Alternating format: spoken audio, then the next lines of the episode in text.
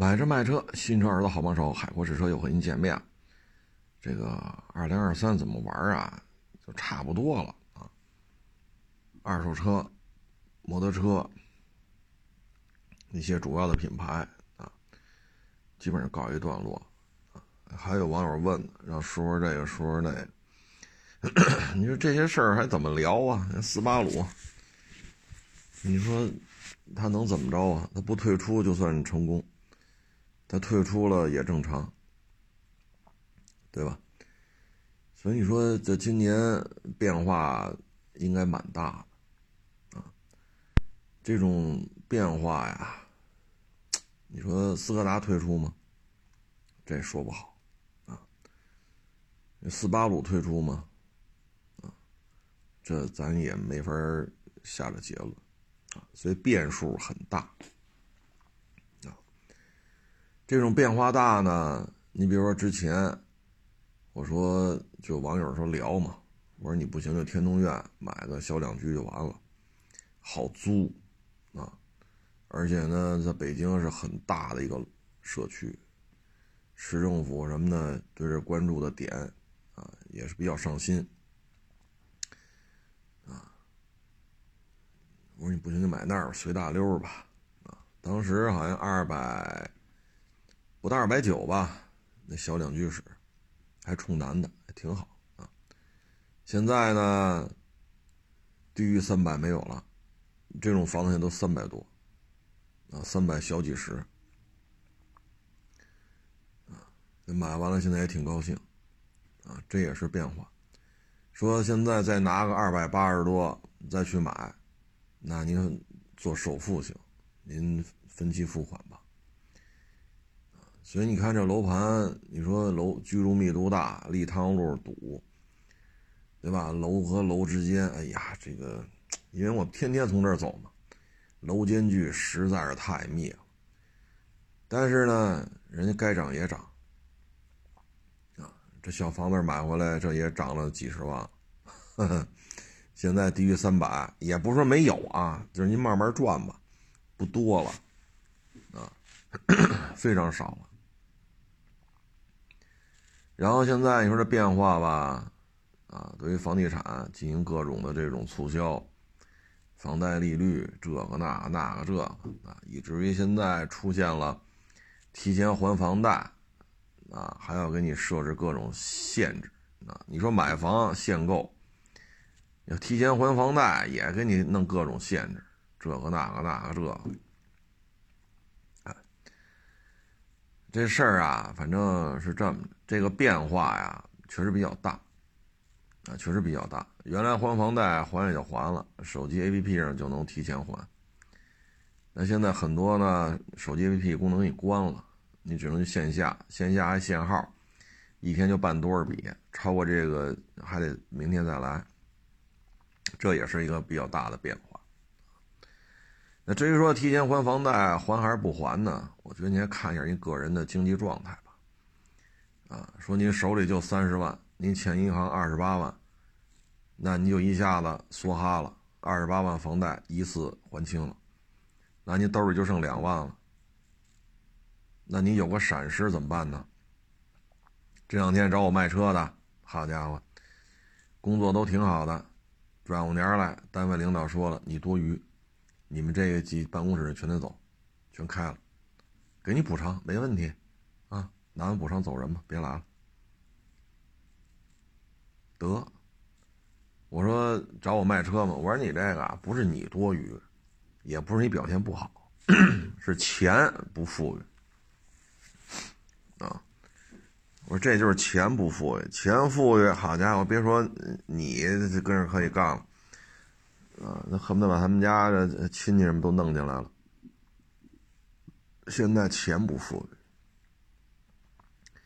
你包括这两天，你说土耳其、叙利亚这个地震，啊，主要在土耳其、叙利亚属于吃瓜烂那现在报道就已经死了好几千人，啊，你包括有的网友找我卖车，啊，去年十二月份病了。这一病病到现在，啊，几十万花干净了，人现在就是拿钱续着呢，卖车拿了卖车款接着续去。那你说这咋弄这个？所以呢，你手里说就三十万，前银行二十八，你也是跟风网上天天吵吵，提前还房贷，提前还房贷，吵吵去，你也跟着还。您就三十万，你把这二十八都还喽，你兜里没钱了，您就剩两万了。你提前还房贷，嘁哩哈喳还完了，你说你缺钱了，你说把那我提前还的房贷钱你再还给我，那你可要不出来了，你只能重新再办个抵押贷款。啊，所以各位呢，别随大溜您看您什么经济状态？说您欠银行五十万，您兜里有一百个。然后现在哎又收了三十万的款，那三十万直接给银行吧，反正兜里还有一百万，对吧？三十万提前还，我从欠房贷五十万变成欠房贷二十万，那这样呢可以，啊，因为你手里还有百八十个，啊，还能扛一阵子。所以你说这变化大不大？哎，那天通苑二百八九小两居啊，买了。你现在最起码安了家了，而且房子还涨了，涨了几十万。你甭管说这个那个吧，最起码人有个有个家，有套房了。唉，但是你说这个房产刺激啊，说买新房买二手房，这还牵扯一问题，就是大的宏观经济，就以中国为例，就这三大块内需、外贸。外贸就是出口，啊，不论是出口战斗机，还是出口袜子、衬衫，还是出口手机呀，啊，还是什么那个盾构机，甭管你出口什么吧，反正出口。内需出口，然后就是大基建。那现在出口这事儿不是太乐观，啊，北美和欧洲的经济形势也不咋地，啊，最起码俄罗斯跟乌克兰还打了，啊，还叮当五四的打了，还没停。北美的经济形势也不太乐观，拼了命的加息，加息不不是万能的呀。你加到一定程度了，那北美这企业做买卖还贷款吗？你加息加的没完没了的加，那贷款利率也得没完没了的涨。你包括北美这买房的贷款，那房贷利率也得涨，因为你吸储的成本上去了，你放贷的成本也得往上，要不然你平衡不了吸储的成本。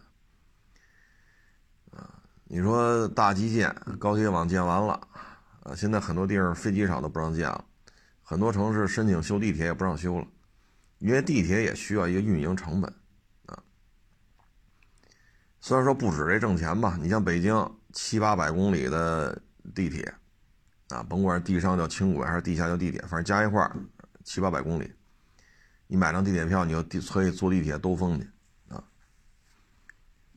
这个确实票价收不回这七八百公里地铁的建造运营成本，但是七八百公里让北京的经济有了更更好的一个发展。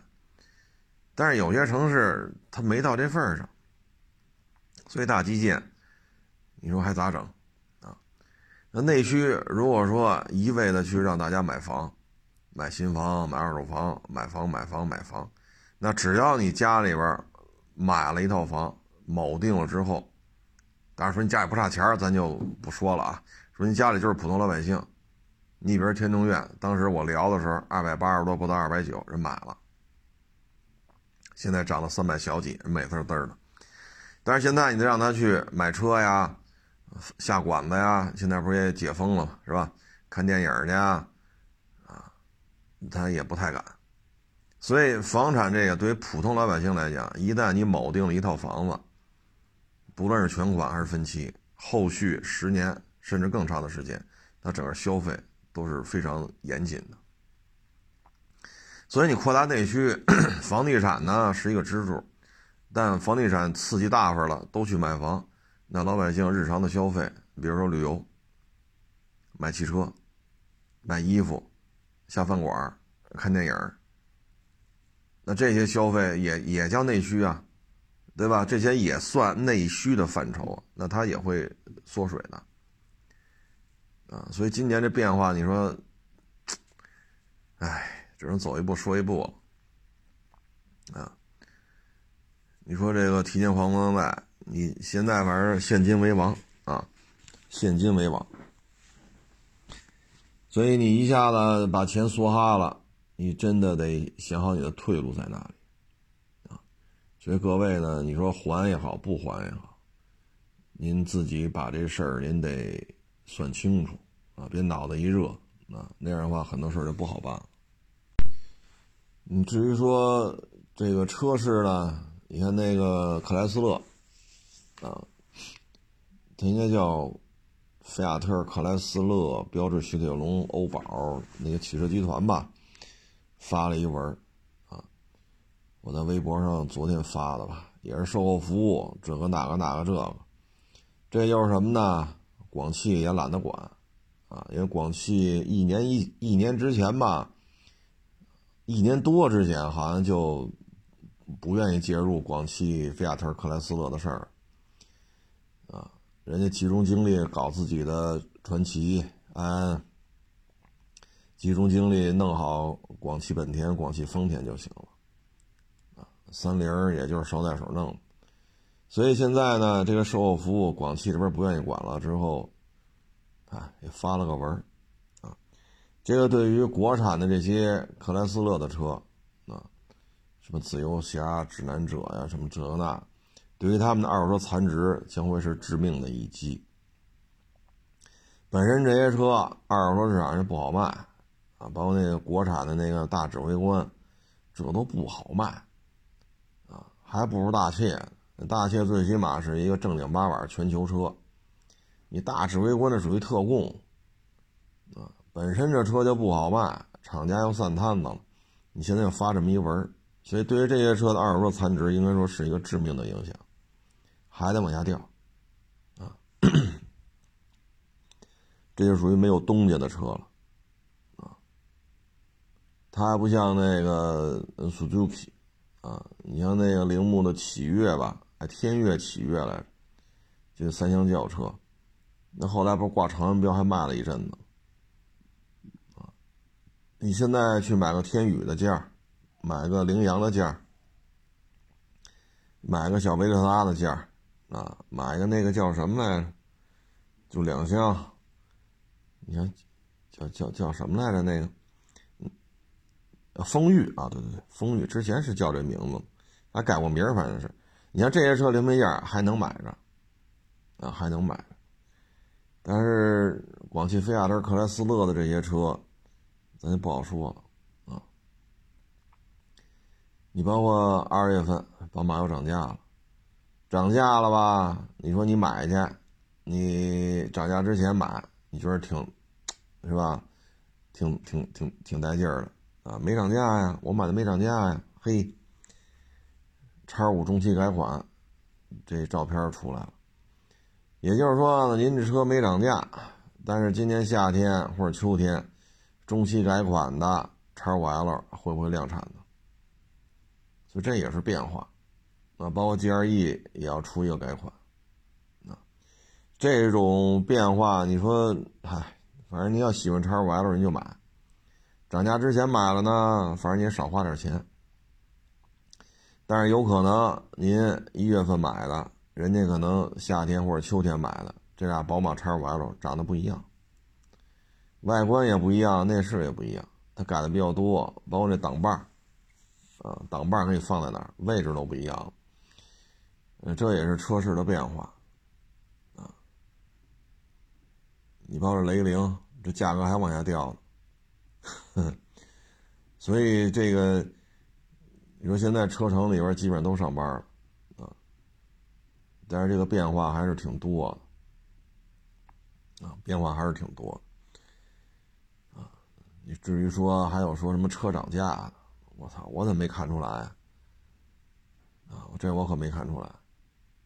啊，这个现在能卖出去就是就不错了。现在市场很清淡，啊，收车也费劲，卖车也费劲。啊，我跟同行聊嘛，收车都都比较麻烦。收车很难办。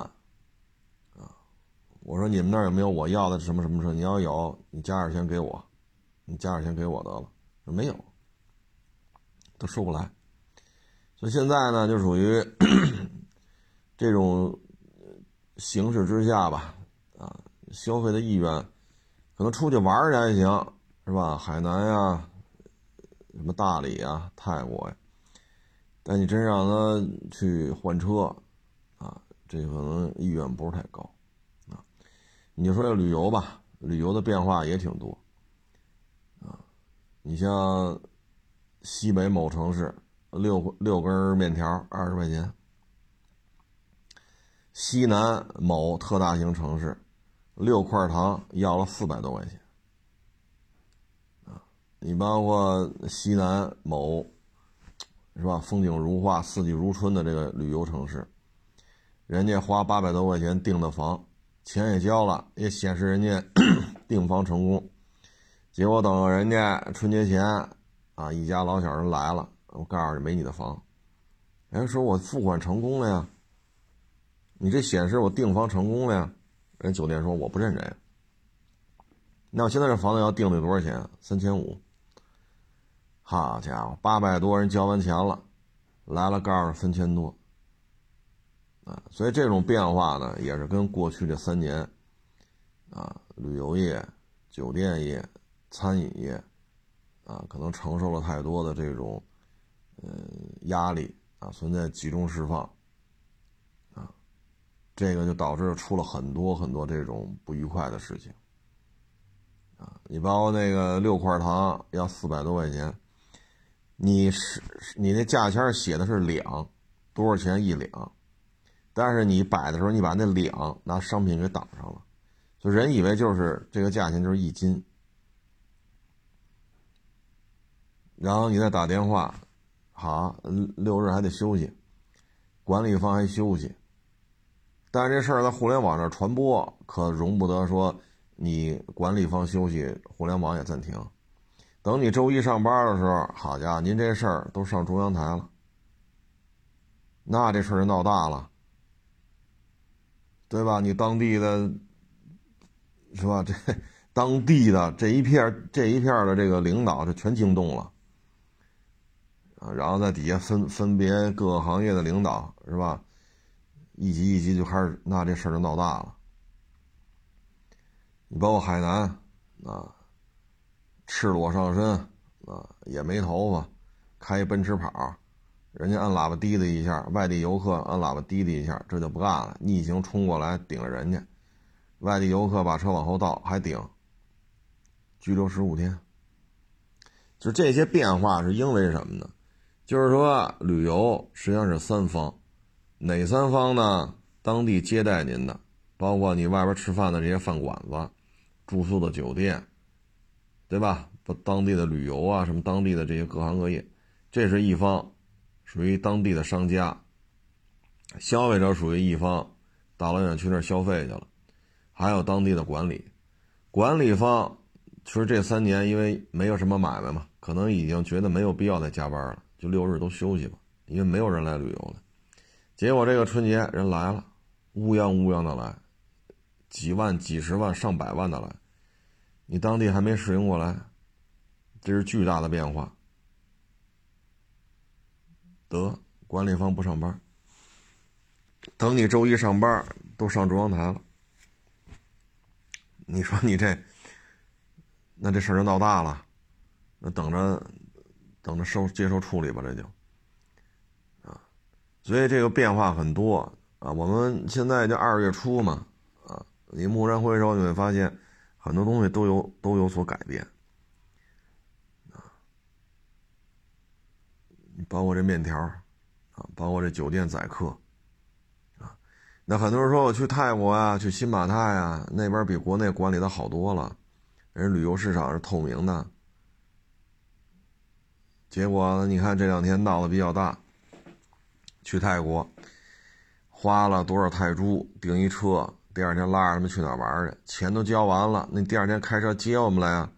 第二天车不来了，不来了，那这一天行程怎么办呀？没人管，那没人管，你把钱退我呀，对吧？我们来了，你这没车，钱又不退，最后又报警，这个那，当地那泰泰方那旅行社那就不干了，拿刀就把他们。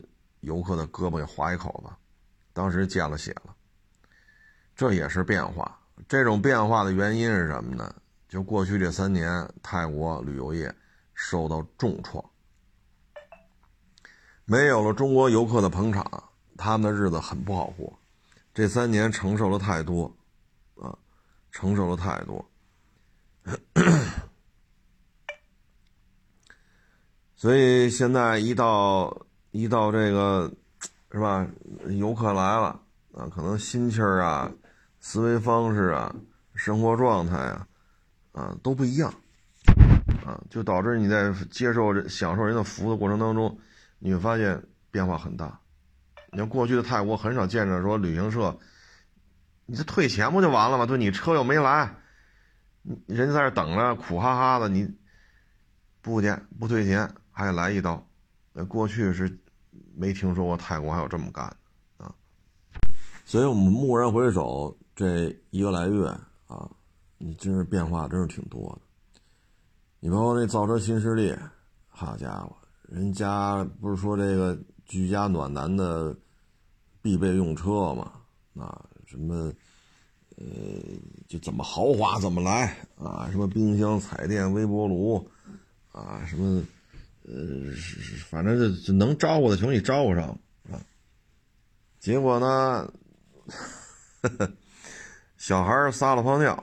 啊，因为孩子小嘛，他有时候可能憋不住，这一尿，好家伙，把那个座椅底下那个那什么来着，电路板还给烧了。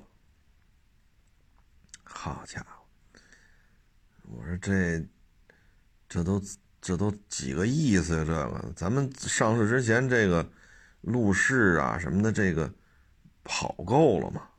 啊，我之前一直对这事儿。持一个怀疑的态度啊，所以说一泡尿就把这车电路板给烧了啊！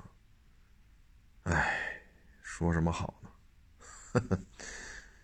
这就是上市之前宣传的可好了，上市之后一看，不是那么回事啊！所以这个各位。这怎么说呢？啊，五百万以内最好的 SUV，哎，毁在了一泡尿上，啊，这你以后清洗内饰什么的，你可得注意了，啊，湿度一大，会不会全车电路都崩了呀？尤其是愿意给那内饰做什么蒸汽清洗什么乱七八糟的，你座舱内的湿度会有一个明显的提升，哎，这这。这上市之前是怎么吹？现在就，你说这变化吧也行，啊，你说它不是变化吧也行，为什么呢？因为一直就这样。因为你这车按照过去油车，从画图纸、批油泥、出模型、吹风洞、装个小发动机，让它动一动，然后定外形、定内饰，啊，然后试生产，出去做路试。回来进行批量生产，再去做路试，然后碰撞实验，然后定配置、定价格，这个流程很很很漫长啊！但是现在造车新势力这车都挺快的，这企业成立可能也就五年，车都换代换两波三波了，您这节奏是不是快了点儿啊？所以你说不变吧？也也这样啊，他之前就这样，现在还这样啊，五百万最好啊。嗯，说到这儿吧，就跟各位再分享案例啊。也有网友找我了，他买的呢是某合资品牌 SUV，这个车呢，因为升到国六 B 之后啊，对于发动机的排放啊要求比较高啊，所以他买了之后呢，就出了很多的问题。这个不是一辆车、两辆车，这也不是三百台车、五千台车、一万台车，不是。出问题的车数量不是这个量级的。然后他为这事儿吧，就特别的烦。你不修吧，这车就这德行；你修完了之后，这个你说再卖都没人要，因为这车臭了，明白吧？这车臭大街了，就没人愿意要。所以你要卖，就给特别低的价格，二十小几买的，你没开一年，没开也有两年了，到现在，啊，你现在一开，你再一卖，五折。所以人家特别的生气，结果呢，看到了某，啊，头部顶流的这个，这个这个这个车评人啊，就说这车怎么怎么好，看完了之后呢，特别的生气，啊，然后就要投诉他，结果呢，突然发现，啊，呃，投诉无门啊，投诉无门啊。这个投诉无门啊，他要想让人视频下架，说这不说瞎话吗？这么好那么好，他们这身边少说就他他们自己车友群少说就几百辆车都有这问题，然后呢就没有地方可可以投诉啊，然后在这种情况之下吧，也是挺生气的，嗯，我说嗨，我说您这个。犯不上，啊，为什么呢？平台不可能把他的视频下架。这种替厂家吹吹他的车怎么好的视频，这事先都是打点完了的，啊，上首页上首页位，首页的位置摆二十四小时，这都是有价格的，啊，人家拿了钱了，怎么可能让他下架呢？有了大品牌，一年可能给这些大的。头部的这几个平台，可能这一个汽车主机厂给这一个平台一年给的广告费都要上亿。你打，你投诉，你打个电话，咱说句难听的话啊，消费者算个屁呀！啊，但这话说的很难听啊，但实际上就这样。平台少则几千人，多则上万人，这平台指什么活着呀？指着你给人打广告吗？你看人那东西不都白看吗？人那些数据啊、参数啊、配置啊、资讯啊、图文呀、视频呀，您是不是白看呀？你没掏过钱吧？那在这种情况之下，您说这，你投诉管个屁用啊！咱这说话很难听啊，但实际上就是这道理。人拍一片子一百多万，平台推这么一个片子，也是七位数的收入。你不满意，你说的胡说八道、说瞎话，没用，啊，只不过呢，咱们现在这个社会啊，相对而言比较温和，啊，比较温和，顶多呢就是自己发发牢骚，仅此而已，啊，仅此而已。但是呢，像这种行为吧，包括这车主，就就就来我这儿就跟我说。他不怕遭报应吗？我说这东西，我说人家有花不完的钱，他报应就是钱太多，花不完。买豪宅、买豪车，然后天天跟个领袖一样在互联网上呼风唤雨，人家很享受这种当领袖的感觉。平台给他面子，去了哪儿，粉丝网友山呼海啸，自己住着豪宅，开着百万豪车。你说话他听得见吗？所以我就说，我说咱这社会还是比较温和的，啊，比较温和，啊，我说你这东西，我说只能说呀，下辈子咱也当个车评人得了。我说你也别上班了，你也当个车评人吧，啊，然后也是跟这聊，他说你看，就这种胡说八道。医疗产品胡说八道，胡说八道，这代言人要承担连带责任的；金融产品胡说八道，代言了你也要承担连带责任的；饮料啊，食品你做代言出了事儿也要追究你责任的。啊，但是现在汽车没有，所以人家车主来我这儿还特认真跟我探讨这问题。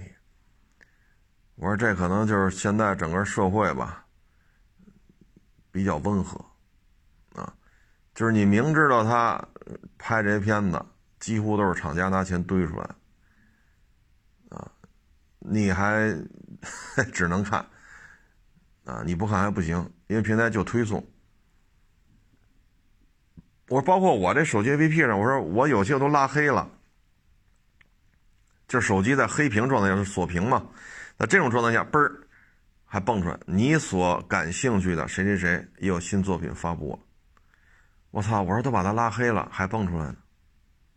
这就是什么呀？平台拿了钱了，平台要拼了命的推他，所以这时候您去投诉去，您去打电话，您去发邮件，您去举报去，没有用。没有用，啊！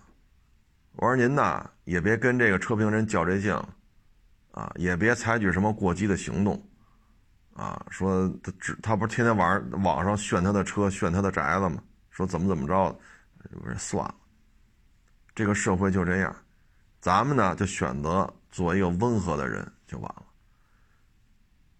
了，啊！我说这种情况之下，咱就做一顺毛驴，就完了。您那车已经买了，你现在卖卖不上价，五折，因为你有这维修记录，这个那反复维修，这个那这这谁谁也不愿意要这车，我认栽就完了，啊，也没有那么没有必要这么大情绪，啊，所以，唉，有时候这车评人呐，这怎么说呢？因为有些车评人跟我关系也都不错。啊，有什么事儿也找我聊聊了，啊，你说我说什么好？我说什么好？啊，我希望二三年呢，还是以温和的状态，这种车评圈里还是相对比较温和啊，可别出现这种说 想不开怎么怎么着的啊。我希望他保持原状，不要有什么变化，顶多不爱看，顶多说他说一句充值了就行了，就此打住。啊不要再有什么过激的行为了，啊？为什么呢？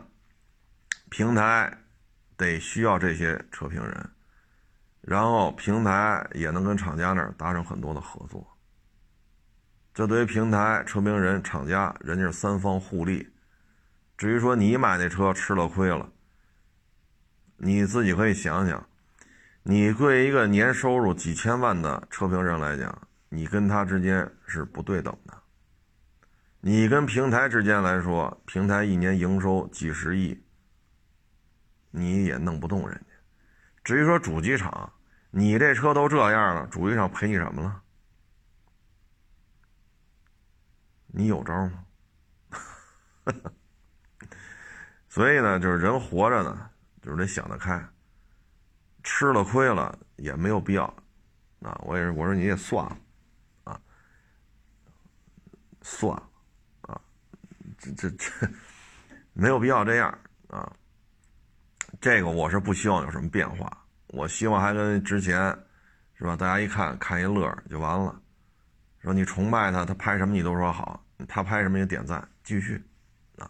说这女的你他拍什么你觉得好看，她穿什么衣服你觉得好看，继续啊，拍什么去点赞去，不愿意看呢就不看了就完了啊。因为什么呢？你一旦有些过激的行为。人家受害方，首先办的就是你。那这事儿现在就是这样。你包括这小区里公共停车位、地面停车位，如果说不是长租固定的，那就是谁来谁谁停。他就摆一自行车，他就跟这儿放一小踏板，谁也不许停？那他可能三天不回来，这车位三天谁也不能用。这种行为你有办法处理吗？没有。但是你把他车砸了。你就是犯法，全小区人都知道他私占公共停车位，他这样做是不对的，是自私的，是缺乏公共道德的。但是你没有办法去解决，没有办法去解决。你看不惯他，你把他车砸了，说从楼上扔一板砖下去，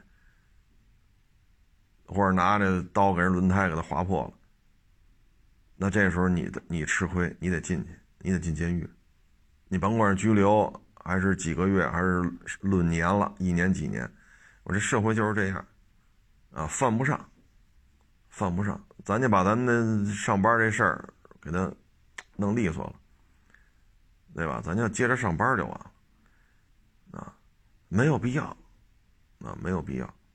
所以呢，我希望呢，就是在这种大的经济环境之下，啊，这边挣的盆满钵满，这边苦哈哈买个车，吃了这么一亏。我希望这两个圈子之间呢，当然了，人愿意炫，这人家公关公司包装出来，这咱也管不了。反正我希望呢，就是差不多就得了，差不多就得了，啊，唉，所以有时候你说，唉，社会治安好，啊，是多方面的因素，啊，退一步海阔天空，忍一时风平浪静，这也是社会治安好的一个重要因素。嗯 反正我也为了这个社会治安好，也贡献了我的。微薄之力啊，最起码我劝这网友别闹，没有必要啊。还一个变化呢，就是这充电桩啊，之前也在微博上发了。嗯，未来建的充电桩呢比较多，结果春节期间呢，咱们后台大数据发现有百分之六七十都是其他品牌，其他品牌的车在这充电。排名第一的是比亚迪，排名第二是特斯拉，然后就是什么小鹏之类的。充电桩啊，它这个经营思路呢，嗯，你要说盈利，确实也有盈利的可能性，因为你充电你得交电钱啊。但你要指着这盈利呢，它有它的难处。你像加油站啊，加油站一个柜机。啊，它是左边、右边能能有四根油枪。呃，一组柜机的话，就放一块儿啊。那要是四个柜机呢，那这个就是十六根油枪。啊，当然了，这它左边俩、右边俩中间是分开的，它就可以就是也可以合在一块儿，也可以分开。它这个十六根油枪，啊，你平均五分钟，咱别说。短的往多了说，五分钟，那十六根油枪，五分钟就给十六台车加油，啊，那六十分钟是一个小时，它有十二次，五分钟一个周期的话，它有十二个周期，那十二个周期你乘以十六个油枪，啊，你都就能算出来，它这个一个小时加的油，就加油的车辆。啊是非常高的，啊，将近两百台，将近两百台次，啊，但是呢，你要是在这建十六个充电桩，那这十六个充电桩一个小时能充多少辆车呀？啊，你充不到将近两百台次，你充不到，就十六个充电桩一个小时充一百九十多辆车，充不了。啊那也就是说，同样的时间二十四个小时，那你十六根油枪和十六个充电桩，你能接待客户的数量是差异非常大。人家一六十分钟能接一百九十多台次，我是按五分钟一个车啊，是这么算的。咱就不去讨论了啊，说奥拓油箱多大，呃，陆巡油箱多大，咱不讨论这问题，咱就说五分钟一辆车。啊那你这个同样二十四小时，你这个充电桩能也就翻台，按餐饮的说法翻台，你能翻几次？三到四个小时一次，你也就翻六次。人家呢一个小时将近两百台次，所以你充电桩盈利的频次，就收费的金额，每二十四小时为单位的话，你收费的金额远低于加油枪。一根加油枪和一个充电桩，每二十四小时的现金收入差距会非常大，非常非常的大，啊，所以对充电桩来讲，你的盈利，这就这这就得算了，地皮钱是一样的，对吧？都是这块地，你尤其是高速公路服务区，那地儿比较大，你这边弄这么多，比如说一台油一台油枪两。一个柜机两个油枪，两个柜机背靠背，那这么四组，四组八个油枪，十六根十六根油枪啊。那你这么弄的话，占地面积呢，就服务区来讲，你占不满。那旁边再来十六个，那相当于大家地租是一样的啊。那你这个充电桩呢，可能你有一个人在这盯着就完了。那油枪呢，可能就需要四个人，四个加油工控制这四台或者四组，四组就是八个油，这个呃油这个怎么说这叫控制控制台啊。那这边呢，可能一天就控一天就雇两三个人就够了，就保证二十四小时有一个人盯着就完了。甚至于服务区啊，这三四个服务区，就横跨一两百公里，三四个服务区，我就配三个人就够了。这三个人三班倒，或者四个人四班倒，就到处溜达巡检就完了。你加油枪呢，你可能十六根加油枪，你要至少四个员工，至少。里边还有有收费的，也就是说呢，一个班次呢至少需要五到六个人，那一天下来，如果二十四小时全天候运转，那你的雇佣的人工数量可能就要超过二十人。这是人工费用，是加油机啊，不是加油机的，就是充电桩它的优势。但是你收费太少了啊，人工费用是下来了，可是你现金流也非常低呀，啊，现金流真的是非常低。所以充电桩盈利这事儿难度比较大啊，难度比较大，因为你的房租啊，你怎么摊销这房租都是个问题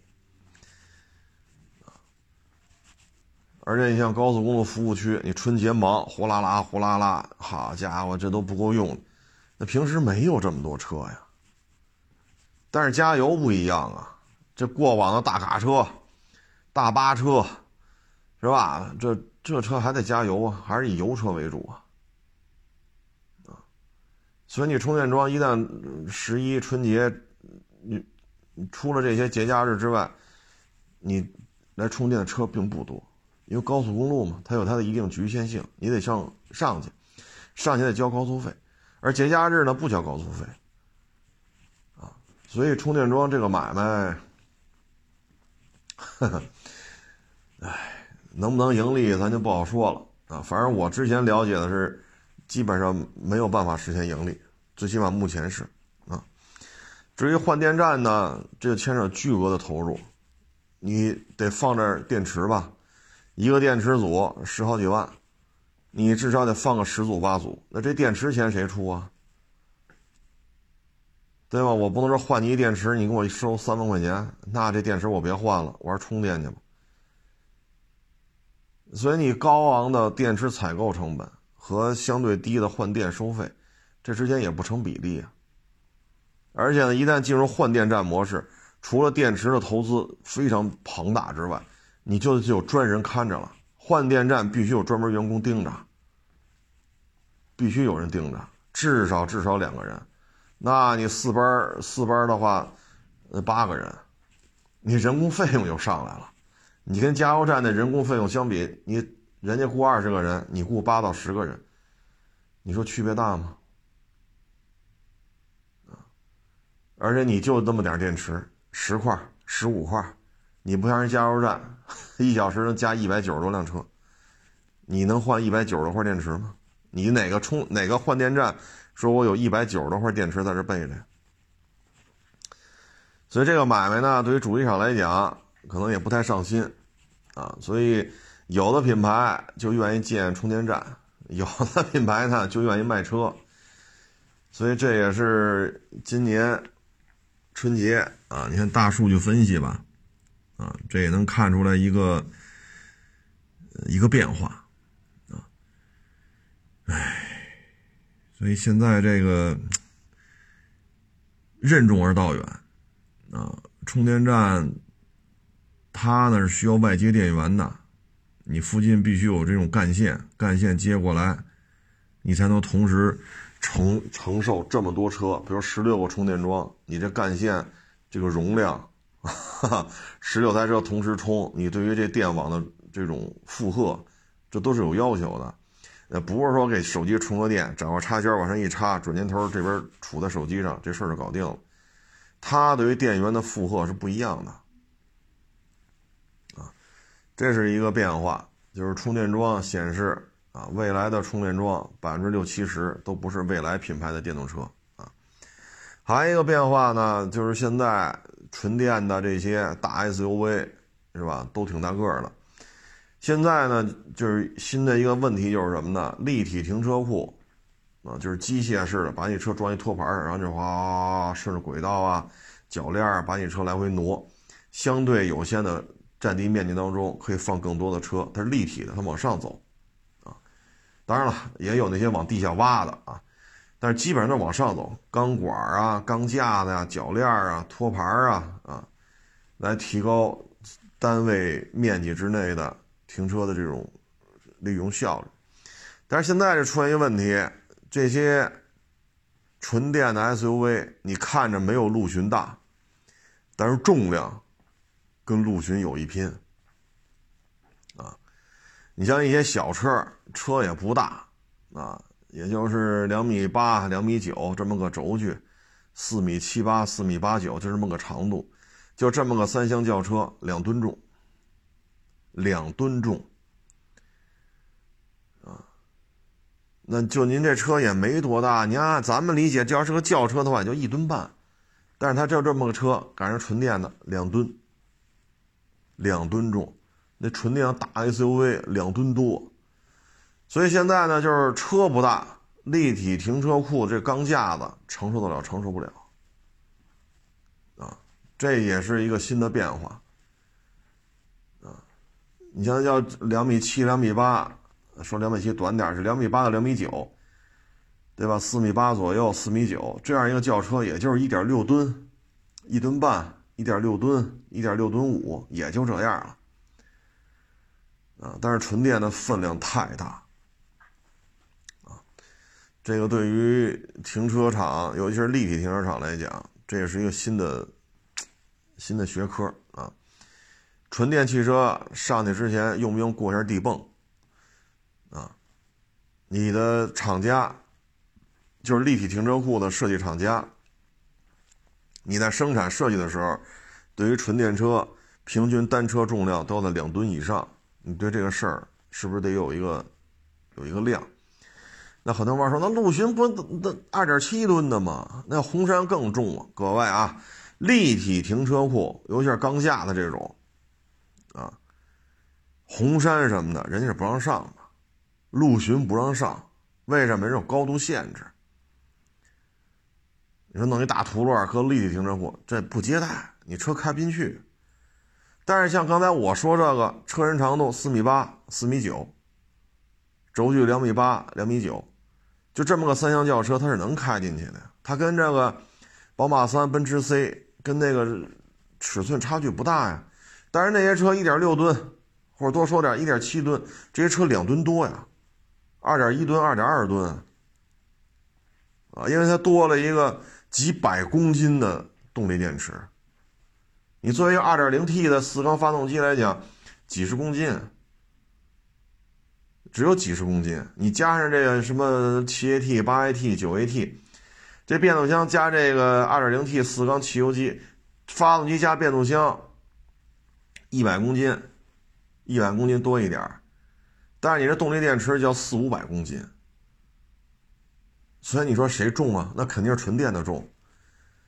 那有些车开都开不进去。我也知道红山倍儿大个，这车我卖多少辆了？我还不知道红山个儿大呢。你开不进去，高度超了，宽度也很勉强，长度也超了。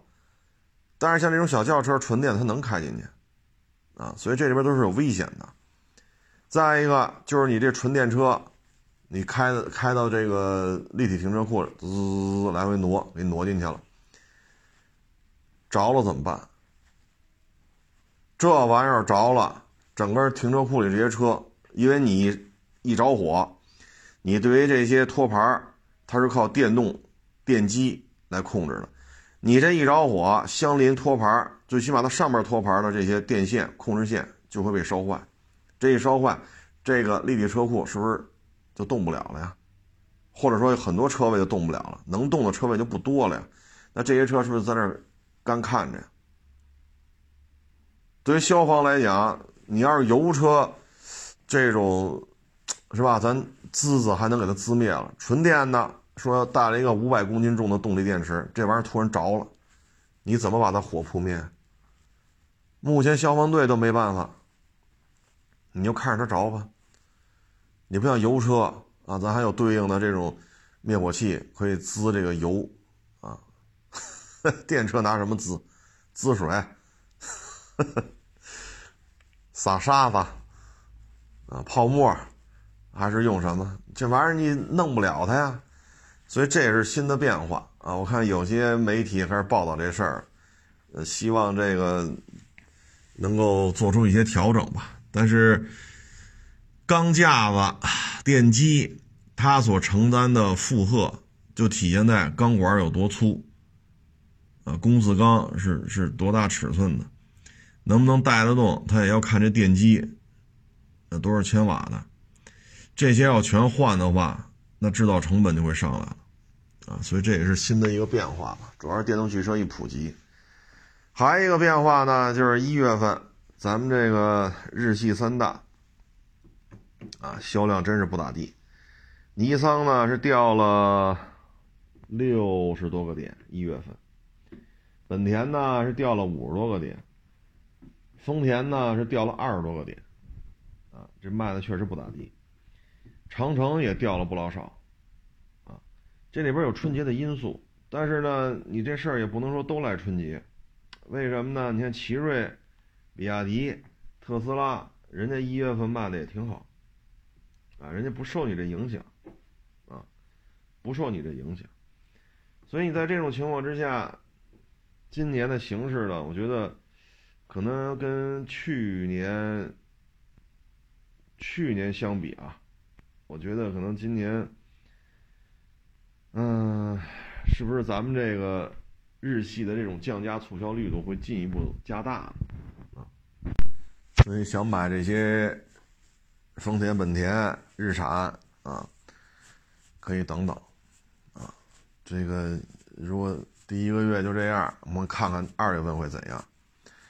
如果二月份有一个报复性的这种消费啊，说二月份本田也好、尼桑也好、丰田也好，比一月份都有大幅度提升，那还 OK 啊。如果整体还是不太利索，那这事儿真不好办，啊，嗯，其实呢，这个中国市场啊，十四亿人，啊，基础建设呢，你看印度也十四亿人，那印度那个道路啊，跟咱们比，那真是差距太大了。所以呢，良好的道路，啊，一个比较高的经济发展水平。基础建设没有问题，所以呢，它汽车的这种需求，包括自驾游啊等等等等，这个市场确实很很有魅力，很有这种挣钱的这种可能性。很多主机厂呢，其实在海外混的都挺好的。你说丰田这不行那不行，二二年全球汽车销量人家是老大，人家是老大啊。年销量突破一千万辆，啊，所以呢，就是这种竞争啊，弄得真是没有办法，啊，因为其他的国家呢，没有长城，没有比亚迪，啊，你说现在弄个这个三菱 L 二百，你跑这卖了二十七万，谁要啊？六缸的山海炮才多少钱呢？长城的越野炮才多少钱呢？包括那金刚炮，我看金刚炮有些行业拿那改改成各种各样的这种特种作业车辆，那金刚炮才多少钱呢？对吧？那谁花二十七万买一三菱 L 二百啊？那中控台，好家伙，这你说这车二十多年前的，大家也觉得也正常啊。这内饰实在是太古朴了，但是三菱 L 二百在全地球卖的很好啊。那为什么咱们这儿不行？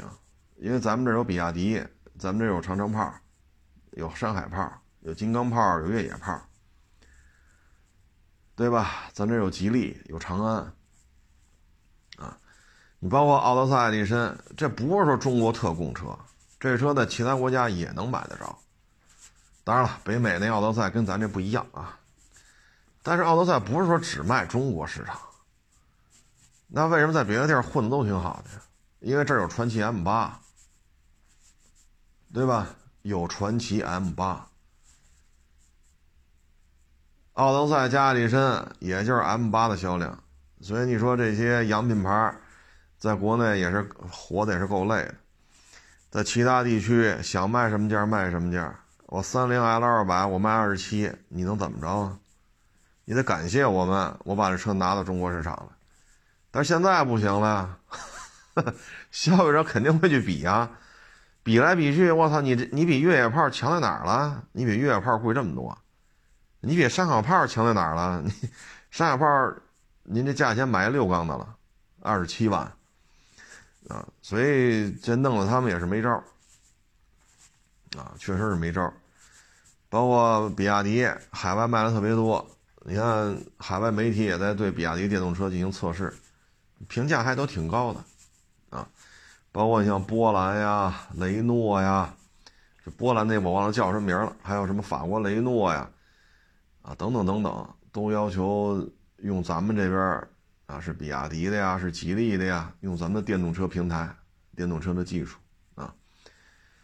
所以咱们这边呢，市场前景确实很大，年销量都是千万级的，市场规模确实很大。啊，什么车都卖得动，奔驰大 G，对吧？飞度、致炫、迈巴赫，你说吧，这高矮胖瘦、高低贵贱都有人要，但是竞争确实太激烈了啊！你包括比亚迪那叫什么海豚吧，那小电动车，你让飞度说本田做一个，这样比亚迪海豚做一个做不了，你让丰田做一个，丰田也做不了。那你怎么弄？如果海豚这车规模经济做起来了，说去年也好，今年也好，说这两年啊，假如到二五年啊，假如说海豚这车全球累计销量，假如说能到四五十万台，甚至突破五十万台，那到二五年的时候，这车的价格，它跟飞度的差距就没有这么大了啊！现在十几万对七八万、八九万，多多少少是差了点钱的。啊所以有些事情，你说弄的这些洋品牌也是头疼。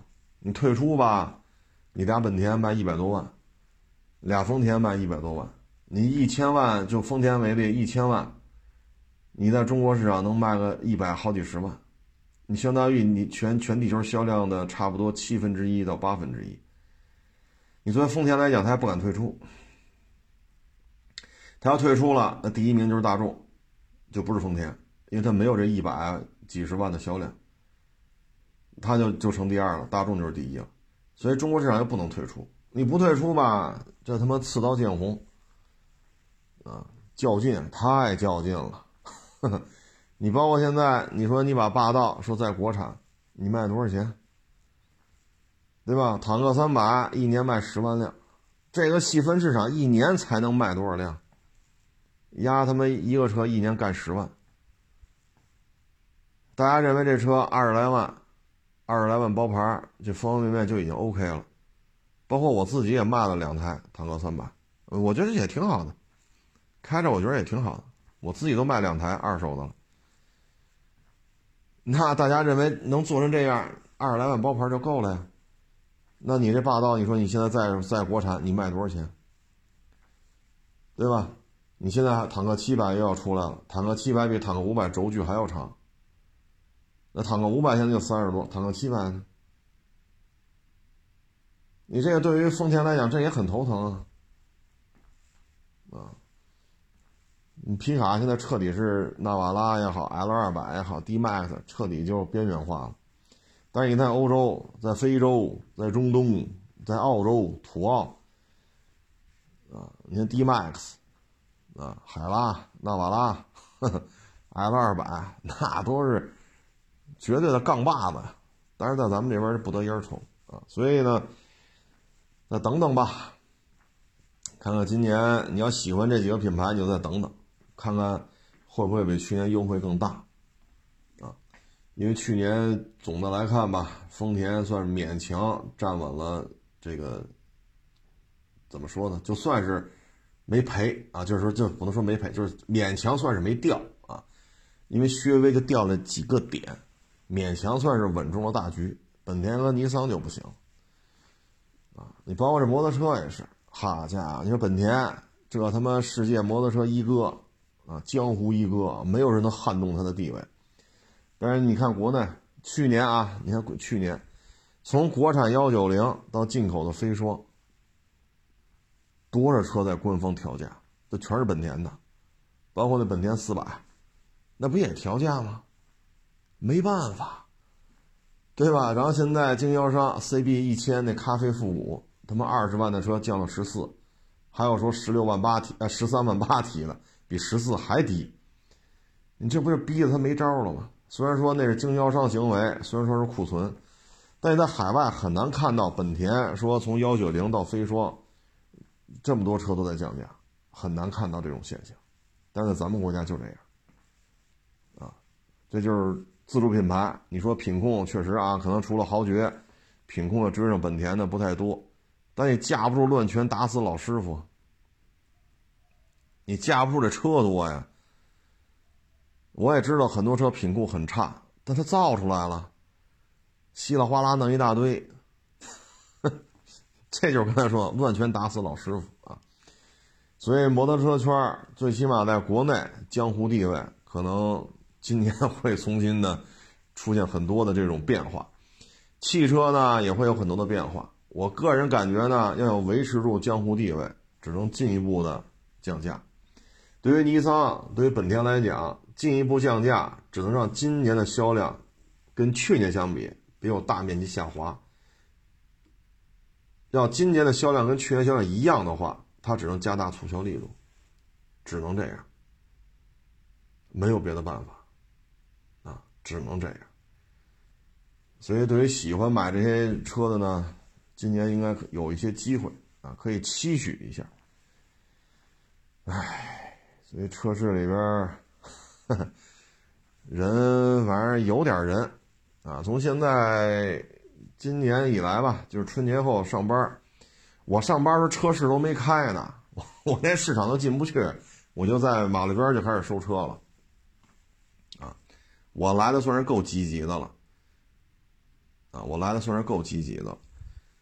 今年开年之后吧，总体看比去年人气儿是旺，但是收车还是费劲，啊，收车还是费劲。嗯，收不来车呢，好处就是什么呢？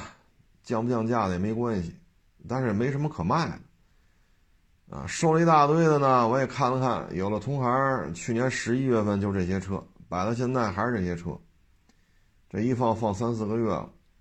有了同行呢，收那个十几年前那老瑞虎、奇瑞那个，好家伙，一卖卖他妈四个多月。哎呦我去，几千块钱的车，哎，还卖了四个多月，你这都没法聊，只能见面，哎，过年好就完了。你不能问，有些话不能问，说多了都是泪。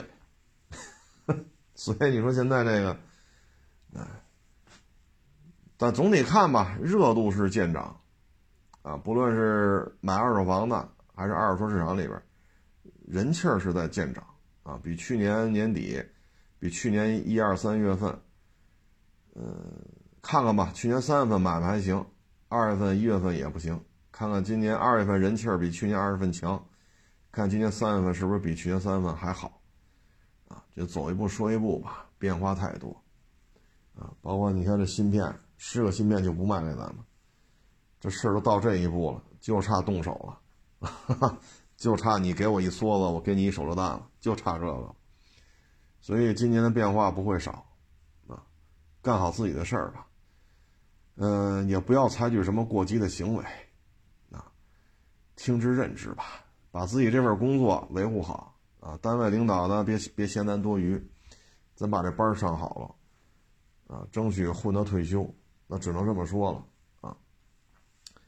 行了，各位多保重吧，啊，谢谢大家支持，谢谢捧场，欢迎关注我新浪微博海阔试车手。